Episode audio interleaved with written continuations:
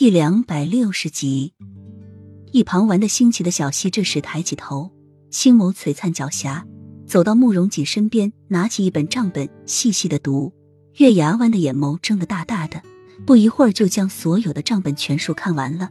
小东西妈妈额上的汗水，一口气将井水喝了个光。走到树底下，解开裤子，张开腿，嘘嘘，星眸却瞥见一袭明黄色的身影。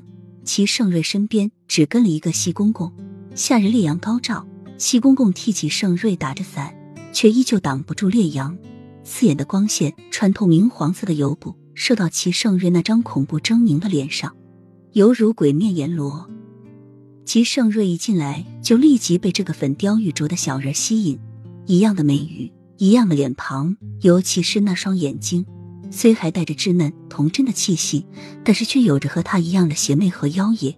不仔细看，以为是一弯月牙眼，但是细看之下，那眼角的边际明明是狭长的，极像桃花眼，又像一双凤眼。小小的嘴巴粉嘟嘟的翘起，白嫩光滑的肌肤在阳光下晒得通红，更给他增添一份可爱的气息。在树荫下，他却又仿佛沉寂了一样，身上隐隐的透出妖死的高贵气质。而那眉宇间更是彰显着王者的霸气。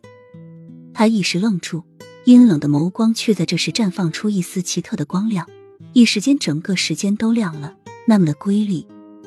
小溪看到来人，清澈童真的眸子隐隐的冷下去，平静的将裤子拉好，然后跑到慕容锦身旁：“爹爹，皇上来找你玩了。”没有任何杂质和清亮的童声，听在他的耳朵里。是那么的美好，似乎那种声音就是他一直向往的。慕容锦睁眼就看到齐盛瑞的眸光盯在小溪身上，伸手就将小溪揽到身后，俊美的面容透露着一丝紧张。参见皇上，不知皇上前来有何吩咐？